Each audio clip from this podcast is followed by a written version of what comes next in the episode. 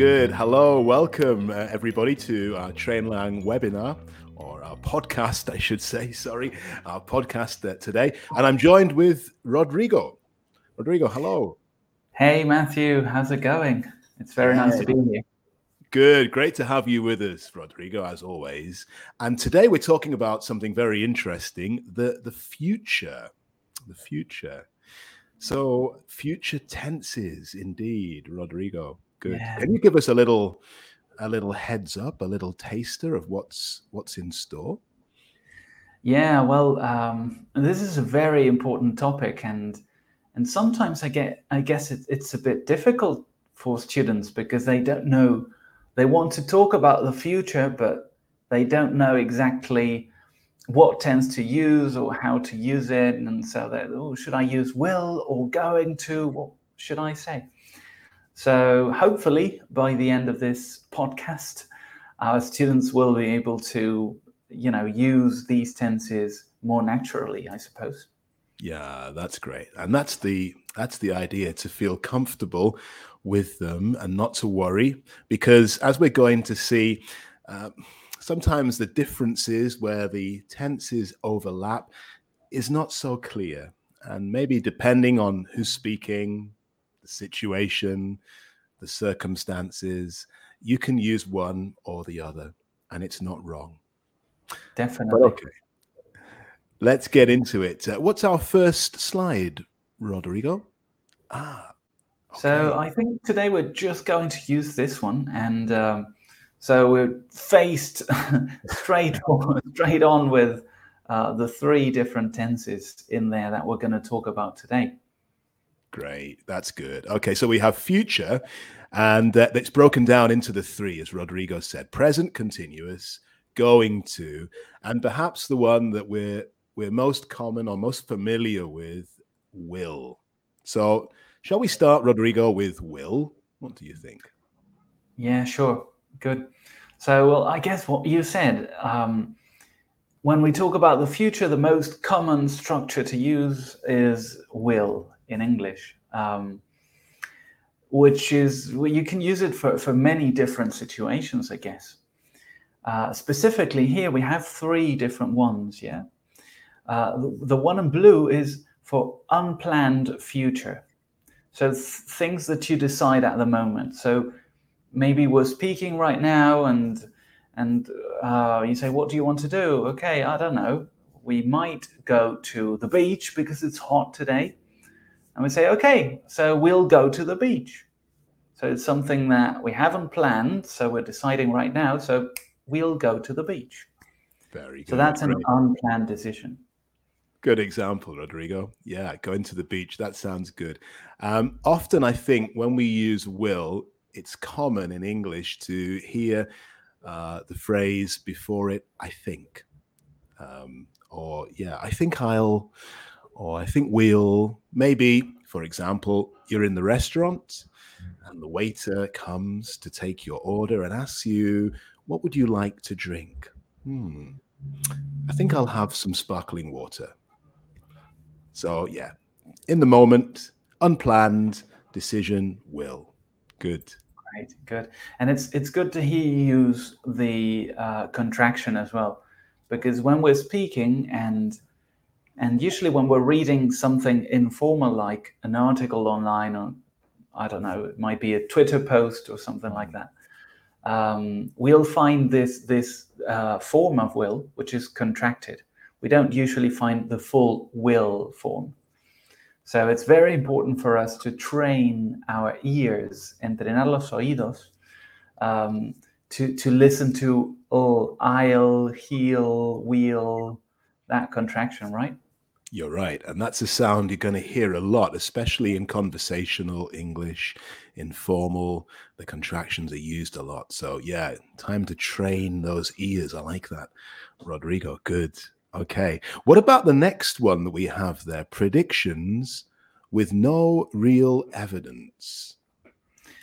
Yeah, so so that's that's something that then we're going to look at going to and we're going to see something similar but slightly different.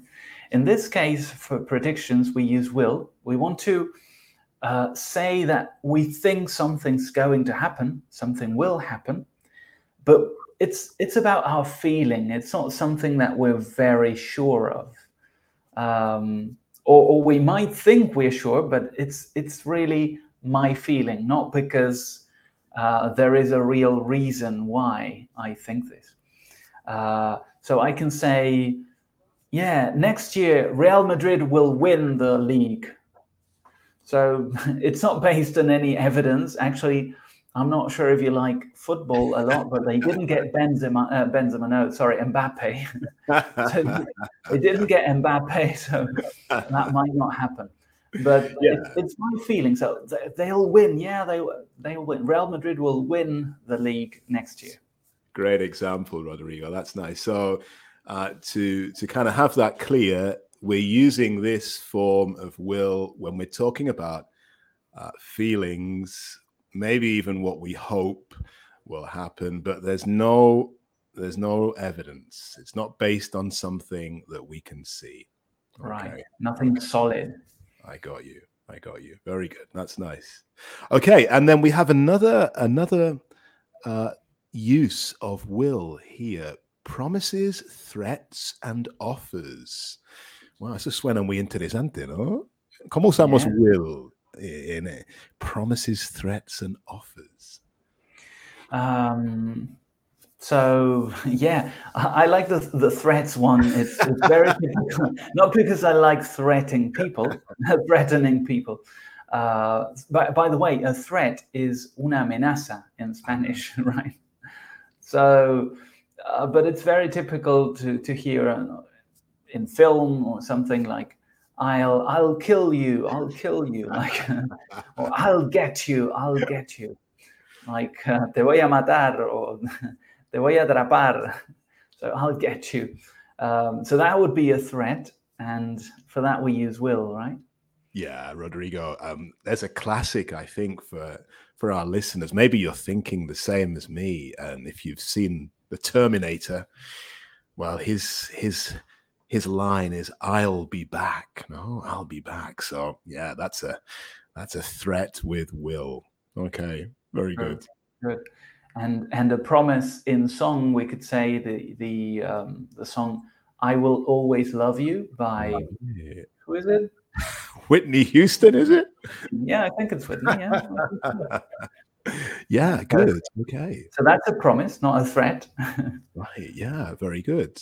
Or maybe if you're in the dentist chair, si tienes que visitar el dentista, and he says, This won't hurt this won't hurt.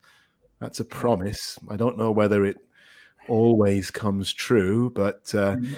and of course that's using the negative of will, no? So will not, or we can shorten to won't. Don't worry, this won't hurt. Good. Which usually isn't true, but yeah, it always hurts. Yeah, especially later, right? Yeah. Not during, maybe, but a oh. couple of hours later, unas horas luego, tarde. Rodrigo, we have here as well. We've talked about threats and we've mentioned promises. What about offers? How do we use will with offers? Yeah. Uh, well, I might say, um, I'll bring you a cup of tea. I'll bring you a cup of tea. So that's an that's an offer uh, which I can see you having some tea. You're right. Very good. Yeah. Or don't worry, I'll do that for you. I'll yeah. do that for you. Yeah. So it's an offer, maybe, or perhaps that yeah. could be a promise. I don't know, but uh, yeah. Okay. Go. Yeah. Both, I guess. Good. Um, if if you if you if our students or whoever is listening to this podcast um, goes to the campus, which is what we can see actually right here, uh, the slide we're looking at and, and the screen we're looking at. Uh, you will see then that uh, below this, it talks about using shall for offers as well. Uh, so that's another very nice structure to use. Instead of saying, I'll do this for you, you can say, shall I? So shall I bring you a cup of tea? Uh, and that's another nice way of, of offering something for the future again. Yeah, that's a great one, Rodrigo. And we can use shall with I and we. So if we're in the uh, without with some friends maybe, and shall we go for a coffee? Shall we go for an ice cream? So you're right, and the campus is full of those interesting little uh, little details. So well worth well worth checking it out. Good. Sure. So we've looked at the three areas of will. A quick uh, little repasso of what we mentioned there. We can use will for unplanned uh, future decisions or things we decide in the moment. And we had a nice example of that, Rodrigo, I think. I'm trying to remember what you said. um, what did I say? I don't remember. As you can see, this is improvised. We're improvising here. okay. Well, yeah, the one the one that comes to my mind is the restaurant. No, I'll have that. Yeah. I'll have that. Good. Okay. Predictions. I remember your prediction, Rodrigo. It was a bold prediction you made that Real Madrid will win the league. Oh, okay. Very good. Yes. And yeah, also, we can use it for promises, threats, and offers, as we've just seen. Great. Rodrigo, what's the next future structure we can talk about? Good. So, the other typical structure for the future is going to. So I'm going to do this, I'm going to do that. They're going to get married. Um, and uh, again, we talked about this a couple of minutes ago, and we, we mentioned this that one of the uses of going to is very similar to the one for will, which is making predictions. But the difference is that we use going to for predictions when there is evidence. So it's not just based on our feelings, but it's based on something that we can see and and and uh, share, maybe, right? Um, so I might say, for example, um, look at PSG. If, if, we continue talking about football, right? Um, look at PSG. Uh, they've got Messi, they've got Neymar, they've got Mbappe. So they're going to win the league next year. They're going to win French league next year. Yeah, it's right. so I'm basing it on evidence.